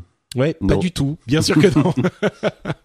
en même temps, on peut les comprendre. De leur point de vue, si on voit les choses, je dirais moi de manière un petit peu pas étriquée, mais on est un petit peu rigide. On se dit ah mais attendez, euh, donc vous enlevez nos pubs et vous nous redonnez, je sais plus combien, 65% de ce qu'on aurait gagné de toute façon? Non mais vous foutez de notre gueule. Euh, et, et, en plus vous voulez qu'on vous dise merci. Euh, bah d'accord, euh, procès. c'est toujours, voilà. toujours mieux que les mecs qui, qui, qui, qui utilisent AdBlock et qui de toute façon affichent aucune pub, tu vois. Et voilà, c'est l'idée. Mais les éditeurs n'ont pas du tout vu ça comme ça. Euh, moi, moi, je crois qu'il y a quand même du. Euh, on pourrait, là encore, on pourrait en parler pendant très longtemps. Oui, oui c'est un débat sans fin. Ouais mais, mais je crois qu'il y a une piste de réflexion là-dedans mmh. et que il y a quelque chose à explorer et que, comme toujours, la, la, le rejet en bloc de ce type d'idée euh, mmh. N'est pas une bonne chose et ça ne peut que desservir les éditeurs au final euh, qui se, se, retranchent dans leur modèle sans vouloir rien changer et sans vouloir rien voir. Ah, oui, oui. Récemment, il y a eu cette campagne de, de médias français là qu'on qu oh fait des campagnes contre Adblock, qui se sont pris du coup un bad buzz derrière parce que parce que parce que tout le monde leur a dit euh, mais vous avez rien compris. Euh, euh, si si les gens utilisent un bloqueur de pub, c'est qu'il y avait une raison. Alors moi moi je enfin moi je veux dire pour travailler sur le net depuis des années et de vivre. Enfin voilà, je, je suis complètement. Enfin je, voilà le bloqueur de pub, je, je déteste ça. mais mais mais c'est sûr que enfin d'un autre côté, euh, je supporte plus la pub euh, moi-même. Euh, je, je, supporte plus la pub intrusive. Euh, C'est-à-dire que les les les votre votre contenu s'affichera dans 20 secondes avant avant avant d'arriver sur l'article. ça c'est fini. Moi moi je change de page. Alors voilà, trouve que derrière, je soutiens euh, les, les, les, sites qui mettent des pubs non intrusives et surtout, je soutiens financièrement euh, les certains sites qui ont des offres premium, euh, qui ont des offres premium où je sais que où j'y vais régulièrement, tu peux t'abonner et franchement, pour 2 ou 3 euros par mois, euh, ne plus avoir de pub, sur un site, c'est juste le bonheur, quoi. C'est sans avoir, sans avoir évidemment installé un, un, un adblock. Ouais, bah, mais bon, c'est un, c'est un débat hyper compliqué. Enfin, et les, les, les, les médias doivent aussi trouver euh, d'autres moyens de financement, euh, doivent repenser leur, leur modèle de publicité. Euh, c'est, c'est extrêmement complexe. T'as aussi le native advertising qui aujourd'hui est beaucoup utilisé, ce qui je trouve n'est pas une solution, pas une solution conne, c'est-à-dire qu'un contenu qui est, quand il est marqué euh, sponsorisé ou natif ou euh, publicitaire, s'il est bien indiqué, moi ça ne dérange pas. Voilà, c'est c'est très compliqué, mais il y a il y a il y a d'autres façons de faire. Il faut faut trouver des nouvelles façons quoi. Et eh quand tu dis repenser le modèle publicitaire, je crois que justement la réflexion de Brave, qui est peut-être pas la meilleure en l'état, mais cette réflexion est intéressante à étudier bah, plutôt que intéressante. Ouais, bien sûr. Bien sûr. Euh, il y a des nouvelles de Molotov.tv qui est euh, ce fameux truc, ce fameux service qui veut réinventer la télé. Euh, j'ai alors j'ai toujours rien compris. Hein. Moi, j'ai pas compris en quoi la télé était réinventée, si ce n'est que bah maintenant on peut regarder la télé sur Internet. Merci, bienvenue en 2012. C'est ça. Euh, je sais pas, j'ai pas. Des années que je fais que ça, quoi. Ouais. Ouais, j'arrive toujours pas à comprendre. Alors, le service a évidemment un buzz énorme parce que c'est créé par Pierre Lescure, etc., etc. voilà. Mais je, alors je sais pas. Si quelqu'un peut m'expliquer pourquoi la télé est réinventée avec Molotov.tv, euh, je suis preneur. alors parce que c'est gratuit. Enfin, non, j'en sais rien. C'est bizarre, ouais. Je sais pas. c'est vrai on peut regarder bah, en direct, peut-être qu'on. j'en sais Bah oui, mais c'est c'est comme n'importe quelle application. Je veux dire, sur, sur ta tablette, t'installes euh, t'installes les applications des chaînes et tu peux regarder tout le replay, tout le direct. Euh, Peut-être que là tout est réuni dans la même appli et puis tu peux aussi faire du replay. tu vois, tu, tu peux regarder si t'as pas reçu en direct, tu peux. Je sais pas. Non, je. Là, on est vraiment en mode, c'est même pas on se moque, tu sais, c'est qu'on on comprend pas quoi. C'est expliquez-nous quoi. Tu sais, peut-être, peut-être qu'on voit ça d'un œil trop technophile. Peut-être que pour nous, c'est tellement évident tout ça que ça nous paraît normal, mais en fait, peut-être que cette l'idée de ce service, c'est de prendre tout ce qu'on a appris sur le streaming et sur le replay dans des apps indépendantes et sur des sites indépendants, de de ramener ça, de rendre ça utilisable, facile à mettre en place pour des gens normaux qui vont juste installer l'app molotov.tv, créer leur compte et puis avoir accès à tout ça d'un coup.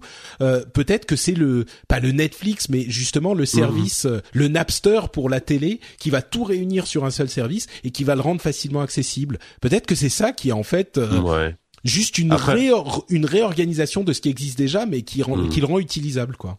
Mmh. Oui, oui, oui, c'est sûr. Après, après, en France, on a quand même la chance d'avoir euh, tout ce qui est offre triple avec les box. Alors les box, évidemment, c'est que sur de la télé, mais aujourd'hui, les box sont extrêmement euh, intuitives euh, et regroupent les services de replay, Netflix, le, direct. T'as tout sur les box. Donc, quelle est la, quelle est la valeur ajoutée par rapport à déjà ce type d'offre? Alors effectivement, ça marchera sur tablette. Ok, bah effectivement, t'auras pas besoin d'installer cinq applications de chaînes différentes. Ah, c'est déjà beaucoup, hein c'est déjà beaucoup, c'est déjà beaucoup, mais euh, mais hmm. je sais pas. Moi, je trouve que c'est déjà beaucoup. Et puis c'est marrant parce qu'en y réfléchissant, je suis un petit peu en train de de, de changer d'idée. En même temps, c'est pas à moi que ça s'adresse. Je regarde pas vraiment la télé, mais euh, ce service, il peut ensuite être sur n'importe quelle tablette, sur n'importe n'importe quel set-top box, euh, tu vois, sur l'Apple TV, sur les Android TV, sur euh, enfin sur les Google TV, etc. Mmh. Euh, c'est un service, t'as pas besoin de t'emmerder à avoir euh, tel truc sur telle box qui marche de telle manière, tel service qui est hyper lent et hyper pourri. Euh, tu vois, les généralement les set-top box c'est pas non plus euh, le. La, la... Ça dépend, c'est c'est quand même de mieux en mieux, mais bon, enfin je sais que nous nous à la maison on, consomme énormément de chaînes hein, de, de programmes en replay, on regarde de moins en moins le direct et c'est vrai que c'est un réflexe à prendre, hein, mais, mais maintenant on est on est super habitué à utiliser ça et et ça marche bien quoi. Enfin tu vois, il y a, y a aucun souci. Alors effectivement on est on est peut-être profil euh, voilà technophile jeune etc j'en sais rien. Euh, mais est-ce que est-ce que la personne euh, le, retraité est-ce qu'il va aller avoir le réflexe d'aller sur molotov.tv pour regarder pour regarder son son replay? Je je, bah, pourquoi suis pas, sûr non plus tu vois pourquoi pas, moi je me moi je me dis peut-être pas sur la télé parce qu'on a déjà la set-top box mais sur l'ordinateur sur la tablette sur le smartphone peut-être. Moi bon je du coup je je, je suis passé de d'accord on en parlera dans ouais. dans cinq ans quand Molotov sera racheté par Google et que ce sera un géant Exactement, pour 12 milliards. Voilà. Ouais, moi je, suis passé de euh, de, de moins 5 degrés à euh, tiédas, tu vois, sur euh, sur Molotov là en 5 minutes. C'est déjà c'est déjà ça, ouais. Euh, PJ nous évoque toujours sur le Reddit du rendez-vous tech le comment dire l'explosion des négociations entre Orange et Bouygues Télécom dans l'épisode précédent. Je, je, disais fièrement euh, ah bah ça y est là ça va arriver dans deux ou trois jours selon les rumeurs qu'on a qu'on évoquait euh, qu'on avait à l'époque. Enfin il y a 15 jours hein, euh, et on a eu quelques jours plus tard l'annonce que bah non en fait ça marchait pas du tout. Et du coup, euh, bah maintenant, c'est complètement comme euh, comme le dit l'article, retour à la case départ. Euh, on a les quatre opérateurs, alors que plusieurs acteurs disaient ah c'est totalement malsain, il faut absolument que on, passe à trois parce que sinon la concurrence est trop féroce, etc., etc. bah voilà, donc c'est juste à évoquer. Euh, on, on, Stéphane Richard nous disait que euh, maintenant malgré tout c'était la fin des promos parce que ça avait trop duré et que c'était pas du tout possible de continuer à faire euh, avec ce rythme effréné de promos. Ce qui était marrant, c'est que le jour même il y a eu une super méga promo chez Soch, euh, bien sûr, qui dépend d'Orange, mmh. dont Stéphane Richard est le président. Donc euh, voilà, bah maintenant c'est revenu à la situation dans laquelle on était il y a, euh, bah, dont, dont on n'est jamais sorti en fait. Quatre opérateurs, concurrence féroce. Moi je crois que les les consommateurs y gagnent, mais Bah oui, franchement, c'est ça qui Enfin, moi, moi, je suis très content hein, d'avoir euh, quand même. T'as quand même le choix dans tes offres hein, entre les forfaits à 2 euros, 10 euros, 15 euros. Euh, euh, après, c'est sûr que ça commence à être le bazar parce qu'effectivement, il y a, y a les quatre opérateurs, enfin les cartes des quatre opérateurs, mais derrière, il y a, derrière, il y a toutes leurs sous-marques, euh, BNU, Soch, etc. Et c'est pas forcément évident pour, euh, pareil pour Monsieur Tout le Monde, que que que, que ça appartient, que que ça dépend de Bouygues ou de d'Orange. Donc, on a l'impression d'avoir quand même une offre gigantesque, et sans compter les MVNO. tu vois, il y a quand même, il y a quand même un paquet d'offres et, et c'est vrai qu'on peut s'y perdre. Alors l'avantage c'est que les prix aujourd'hui sont hyper hyper cassés, hyper bas. Euh, mais alors c'est un c'est un bas, c'est que ça reste un, un, un, sacré bazar pour s'y retrouver quoi. Ouais, moi je crois que c'est assez sain. Hein. Euh, ça, ça évolue bien. Ouais. On n'a pas de. Disons que le seul aspect dont je me dirais c'est un petit peu euh, limitant, c'est les, les limites en quantité de données par mois.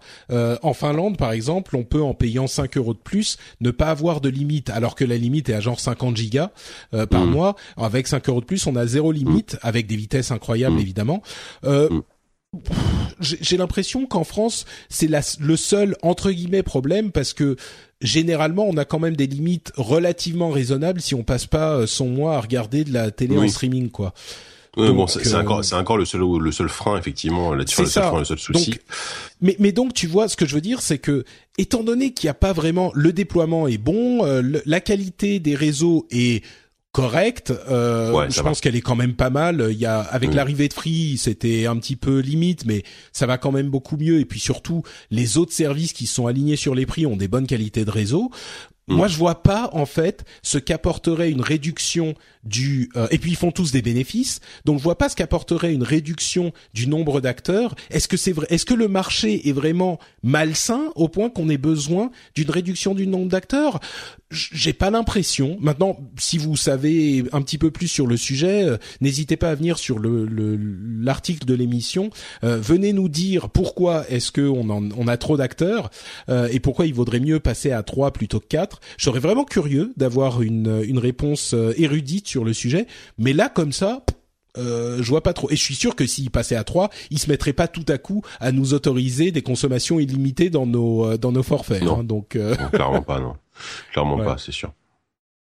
Euh, des vignerons, toujours sur le Reddit, nous relatent une euh, une décision, enfin un rapport de la CNIL euh, qui a étudié un petit peu le blocage administratif des sites. Vous vous souvenez que ce blocage administratif avait été mis en place pour supprimer l'accès aux sites terroristes et aux sites pédophiles.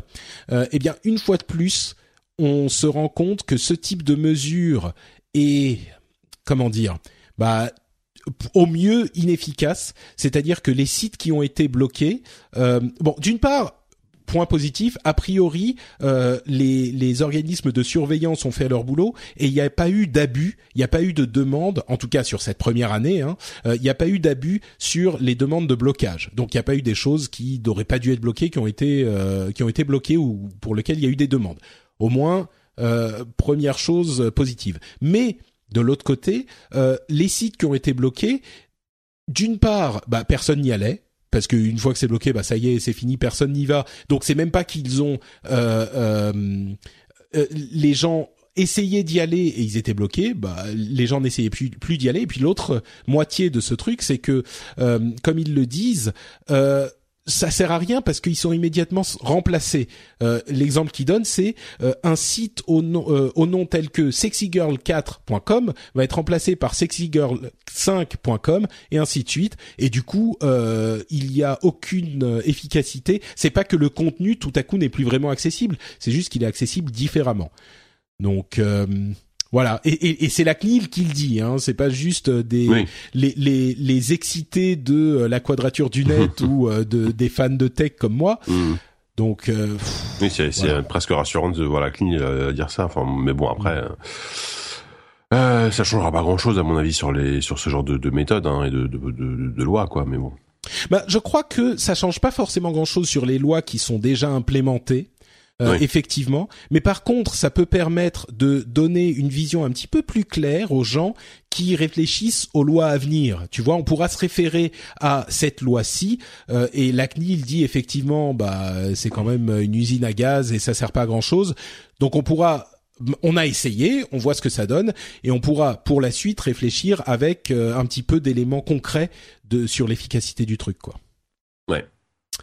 Euh, autre sujet extrêmement important, euh, partagé là encore sur le Reddit du rendez-vous tech par euh, Gnal, euh, alors je vais pas réussir à lire son nom, Gnaluyak, qui nous qui nous dit que a priori les podcasts arriveraient sur le Play Store, sur Google Music cette semaine. C'est possible. C'est là encore une rumeur et il est très possible que ça ne soit que sur le Play Store américain, au moins dans un premier temps. Mm. Euh, mais bon, ça veut dire qu'il faut se préparer. Ce sera aux États-Unis dans un premier temps. C'est ça. Euh, du moins aux États-Unis. Après, euh, mais c'est une super nouvelle. Enfin pour bah. nous, enfin pour nous, euh, toi et moi qui produisons des podcasts, euh, c'est quand même, c'est quand même super. ouais, ouais, c'est ça.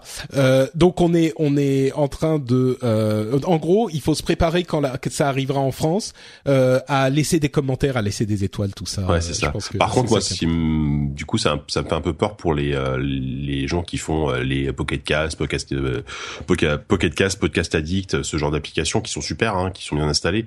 Mais est-ce que ça va pas leur faire une sacrée concurrence euh, si aujourd'hui euh, ton, podcast est directement dispo sur ton Android, euh, sur Google Music bah, je crois que bah, il y a beaucoup de gens qui écoutent les podcasts sur iOS, sur l'application podcast ou directement sur iTunes. Euh, mais mm. il y a aussi beaucoup de gens qui utilisent Downcast ou Overcast ou d'autres euh, trucs comme ça. Bah voilà, c'est ça. Euh, ou, ou Pocketcast. Et le truc, c'est que je pense que c'est des bons produits d'appel pour faire découvrir les podcasts aux gens. Et puis il y a des gens à qui ça convient. Mais il y a aussi beaucoup de gens qui veulent en faire un petit peu plus et qui là vont aller chercher des applications tierces. Et alors je sais pas si le, le, net sera positif sur Android aussi mais je crois que sur euh, iOS, c'est quand même euh, un, un, truc que les gens découvrent par iTunes. Mmh. Donc euh, je mmh. pense qu'il y aura beaucoup de gens qui vont découvrir les podcasts par le Play Store ou par Google Music et qui vont ensuite s'y intéresser par ailleurs aussi. Donc je crois qu'au final, ça amènera des gens, quoi. Oui, c'est sûr. Bah, de toute façon, iTunes et Apple ont énormément contribué à la popularité des podcasts. Hein, c'est ça, oui voilà, podcast, ça vient, ça vient d'iPod, hein, rappelons, rappelons-le quoi. Exactement. et puis euh, ils ont vraiment décollé quand euh, quand Apple les a intégrés à iTunes. Donc euh, ouais. Ça, ça, en tout cas, on vous tiendra au courant, ne serait-ce que pour vous supplier d'aller nous mettre des reviews dans le Play Store. Euh, bon, vous savez quoi? On va sauter toute la partie sur le FBI et Apple et euh, Microsoft qui a euh, fait un procès au, au, département de la justice américaine, euh, enfin américain, pour pouvoir dire plus, donner plus de détails sur les requêtes qu'ils obtiennent, et le gouvernement, enfin la police canadienne qui a intercepté et décrypté des messages de BlackBerry qui étaient censés être le truc super sécurisé entre 2010 et 2012.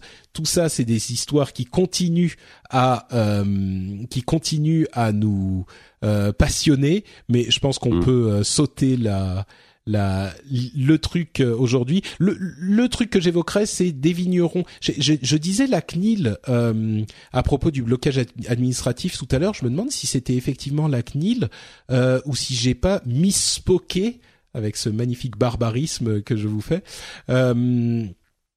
Euh, oui, oui, si, c'était bien la CNIL, mais la CNIL en fait a, ajouté d'autres sujets, euh, des, sujets tech, toujours dans le sens des, fans euh, de la tech.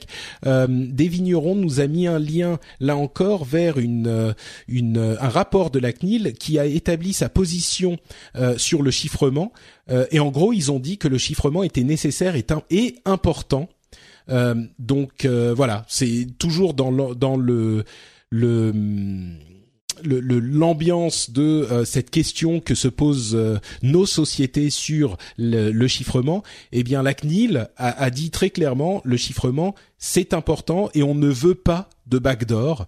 Donc euh, voilà, encore un élément de plus à ajouter à nos réflexions. Je pense que c'est assez intéressant que la CNIL, qui est un organisme, un organisme officiel extrêmement important dans la protection des consommateurs et des Français en général, se, euh, exprime avec une telle force cette position en faveur du chiffrement et contre les backdoors. Euh, bah voilà, écoutez, je pense que on arrive au terme de cet épisode euh, qui aura finalement été euh, bien dodu et, et assez intéressant, je crois. avant de se quitter, on évoquait les podcasts sur sur euh, le Play Store. J'aimerais remercier ceux qui nous ont laissé des commentaires et des reviews sur l'iTunes Store, notamment Arbjork du Mexique. Figurez-vous qu'on a des auditeurs dans tous les pays du monde et en l'occurrence Arbjork, Arbjork, je sais pas comment on prononce son nom, euh, nous dit qu'il nous écoute du Mexique et qu'il utilise le podcast pour pratiquer la compréhension orale en français. Merci à toi euh, et salut du Mexique, euh, salut bah moi j'allais dire de France mais en fait c'est salut de Kyoto. merci aussi à Juve44 qui nous dit que le podcast est excellent et qu'il l'attend avec impatience. donc un grand merci à vous tous. merci aussi à tous les auditeurs et tous les patriotes euh, qui contribuent au financement de l'émission. Vous aurez peut-être remarqué que je n'ai pas euh, remercié les patriotes au milieu de l'émission. Euh, c'était très conscient, c'était pas un oubli. en fait, je discutais sur le Slack des patriotes avec un auditeur bah, que vous connaissez peut-être, c'est Guillaume alias Guico, qui évoquait le fait en fait que entre le rendez-vous tech et le rendez-vous jeu, j'avais un ton un petit peu différent. Euh, et c'était pas du tout une critique en fait mais il l'évoquait simplement. Et ça m'a fait réfléchir au fait que euh, est-ce que enfin j'ai toujours voulu que l'émission reste la même. Et je me suis dit c'était le point de départ de la réflexion mais je me suis dit peut-être que euh, ça ça euh, change un petit peu la couleur de l'émission euh, cette histoire de, de patriote dont je parle. Je pense que maintenant les gens savent euh, de quoi il s'agit. Les gens savent qu'ils peuvent soutenir l'émission. Donc c'est pas forcément la peine que j'en parle systématiquement au début à la fin au milieu de l'émission. Donc évoquer un petit peu au début peut-être oublier au milieu pour que l'émission euh, pour moi, l'important est toujours que l'émission soit la plus agréable, la plus fluide qui soit. Donc voilà, je me suis dit, on va essayer comme ça, sans faire l'interruption patriote au milieu. J'espère que ça vous plaira un petit peu plus. Et puis, vous inquiétez pas, je vous en parlerai quand même en, milieu d'émission, euh, quoi qu'il, a... enfin, pardon, en, fin d'émission, pour vous rappeler que euh, vous pouvez aller sur patreon.com/slash rdvtech pour soutenir l'émission euh, si vous estimez qu'elle vous apporte quelque chose. C'est le modèle value for value. Ça vous apporte de la valeur. Vous pouvez rendre un petit peu de valeur sous forme euh, de monnaie sonnante et trébuchante. Et je vous en remercie évidemment. Euh, donc voilà pour la partie Patreon. Euh, un autre truc important, euh, je pense que je vais publier le, la semaine prochaine euh, une sorte d'épisode spécial que j'ai enregistré il y a quelques jours avec Stéphane Tual, euh, qui est un spécialiste euh, notamment de la blockchain. Ça fait un moment que je parle de la blockchain et qu'on en entend tous parler en fait. C'est cette technologie qui sous-tend les crypto-monnaies comme le Bitcoin. et on en entend beaucoup parler. Il y a énormément d'investissements, énormément d'excitation euh, autour de tout ça dans l'industrie tech, mais c'est très difficile à comprendre. On ne sait pas vraiment de quoi il en retourne, de quoi il s'agit, euh, comment ça marche, à quoi ça sert, où ça peut aller. Euh, donc je me suis dit que ça serait sympa d'avoir un épisode spécial, enfin d'avoir une discussion où on parlerait de tout ça. Et il s'est trouvé que la, la, discussion a été un petit peu longue et que je me suis dit que ça ferait un très bon épisode spécial. Donc euh, dans une semaine, il y aura un épisode spécial qui s'appelle Comprendre la blockchain, qui va être euh, rendu disponible dans le flux euh, du rendez-vous tech. Donc, ça sera un épisode qui comptera pas pour le Patreon. Hein, vous inquiétez pas, ça sera pas tout à coup un épisode en plus dans le mois pour lequel vous vous paierez. Là, c'est un épisode spécial qui est pas compté comme pour les contributeurs au Patreon donc il sera disponible le, la semaine prochaine et je pense que c'est une super conversation. Vraiment, moi, ça m'a énormément aidé à comprendre de quoi il s'agit et à comprendre ce que ça peut devenir. Donc j'espère qu'il vous plaira aussi. Euh, donc euh, Tanoshimi kudasai. Euh, look forward to it. Il n'y a pas d'équivalent français. j'espère qu'il vous plaira. Euh, il sera disponible la semaine prochaine. Les détails sur la blockchain. À quand un rendez-vous tech en japonais, Patrick? あいつでもいいよ。いつしましょうかその、ランデブーテック、日本語。Écoute, je pourrais, je pourrais pas participer souvent, par contre, je suis désolé, mais euh, je te soutiendrai euh, ardemment. Ah, c'est sympa, c'est sympa. Parce euh, à, à, part dire, euh, à part dire, je m'appelle Jean Clébert, tu vois, je, je sais pas quoi dire. Bah vas-y, vas-y, c'est un bon début. Euh, ah mais attends, j'ai, du coup j'ai un trou de mémoire. euh, de Dessa. Ah, ah, je sais plus. Ah, voilà. Bon, bah, j'ai le jeu là. C'est la honte. Je me paye la honte. Oh, mais. Oh, je, ah, je, le savais en plus. Bon. C'est, vas-y, comment je le dirais? Euh, Watashi no namae wa. Watashi, watashi, wata, bah c'est pas Watashi wa, Watashi wa. Ah si, tu peux aussi. Euh, watashi wa Jean Kleber Ludes. Ouais, Watashi wa Jean Kleber. Voilà. Voilà. Donc, en plus du rendez-vous tech, vous avez un petit peu de japonais. Euh, si vous voulez dire je m'appelle quelque chose en, en japonais, c'est Watashi wa, blablabla, ouais. des. Blablabla, des. Exactement. Exactement. Bon, donc voilà, euh, pour moi, j'ai fait toute ma toute ma ma petite euh, liste de trucs dont je voulais vous parler. Euh, Jika, tiens, puisque c'est la fin de l'émission, c'est mon tour. Dis-moi où on peut te retrouver. Ouais.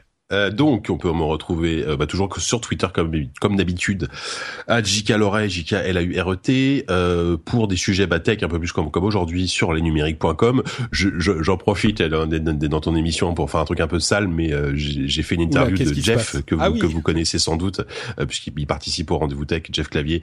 j'ai interviewé Jeff sur son métier de, de VC dans la Silicon Valley, donc c'était c'était super si vous voulez aller lire son interview sur les numériques. Et ben c'est le moment.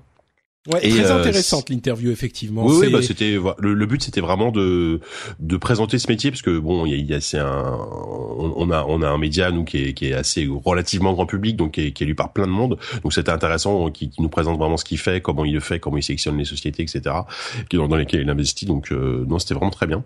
Et euh, et sinon sur le podcast ZQSD euh, ZQSD podcast de jeux vidéo pour le coup euh, essentiellement PC voilà prochain numéro à très bientôt euh, où on parle euh, on de quoi déjà? Ça fait longtemps qu'on l'a enregistré je sais plus. Si on parle des jeux annulés euh, on parle de Dark Souls 3 notamment et de plein de choses comme ça. Donc c'est super. Et le prochain numéro arrivera sans doute d'ici la fin du mois Super, magnifique JK. Pour ma part, c'est Note Patrick sur Twitter et Facebook. Vous pouvez retrouver évidemment cette émission et beaucoup d'autres sur frenchspin.fr. Vous retrouverez euh, entre autres le rendez-vous jeu que j'ai enregistré la semaine dernière bah, avec JK Loret euh, lui-même. non, encore lui. Où on parle beaucoup. Ils sont marre les gens là, le mois. où on parle beaucoup de réalité virtuelle notamment. Donc euh, je vous invite à aller écouter cet épisode si vous pensez que le sujet peut vous intéresser. Et puis même si vous pensez pas, je suis sûr que l'émission vous intéressera. Euh, et puis on se retrouve donc, comme je le disais, dans une semaine pour l'épisode spécial blockchain euh, et dans deux semaines pour un autre épisode classique du rendez-vous tech. Vous voyez, c'est pas parce qu'on est au Japon qu'on chôme. Euh, on a quand même. Et puis j'ai d'autres petits trucs. Bon, en, préparation, pas forcément sur le rendez-vous tech, mais il est possible que je fasse un rendez-vous jeu spécial en plus des classiques pour un jeu qui sort dans pas trop longtemps et que j'affectionne particulièrement. Les habitués sauront de quoi il s'agit, mais on verra, on verra. Donc euh, oui, effectivement, on chôme pas au Japon, hein, il n'y a pas de raison. Donc euh, voilà, je vous remercie tous de nous avoir écoutés. J'espère que vous allez passer une excellente semaine et je vous fais plein de bises de Kyoto. Ciao à tous. Salut.